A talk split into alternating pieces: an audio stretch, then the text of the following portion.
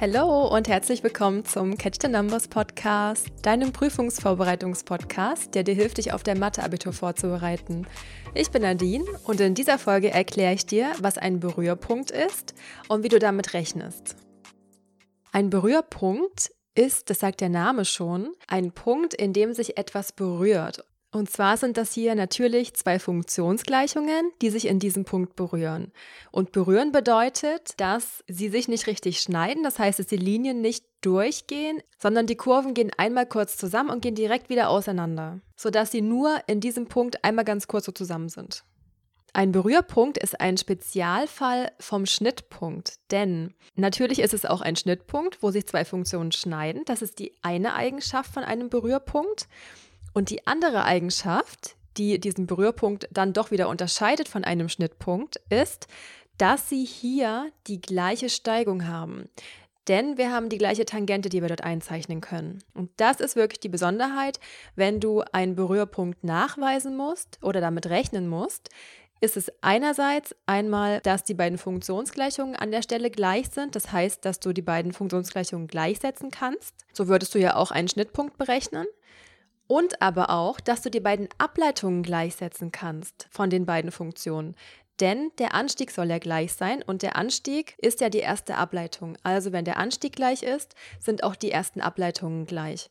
Vom Wert, nicht von den Gleichungen, wenn die x noch drinstehen, sondern erst, wenn man es ausrechnen würde. Und mit den beiden Ableitungen berechnest du ja die Steigung, die die beiden Funktionen in diesem Punkt haben.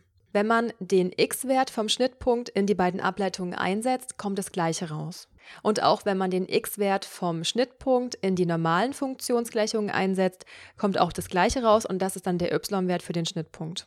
Deine Aufgabe kann jetzt zum Beispiel lauten, dass du diesen Berührpunkt einfach nur nachweisen musst. Dann machst du genau das, was ich dir gerade gesagt habe. Du weißt erstmal nach, erstens, dass die beiden Funktionsgleichungen gleich sind, das heißt, dass sie da einen Schnittpunkt haben.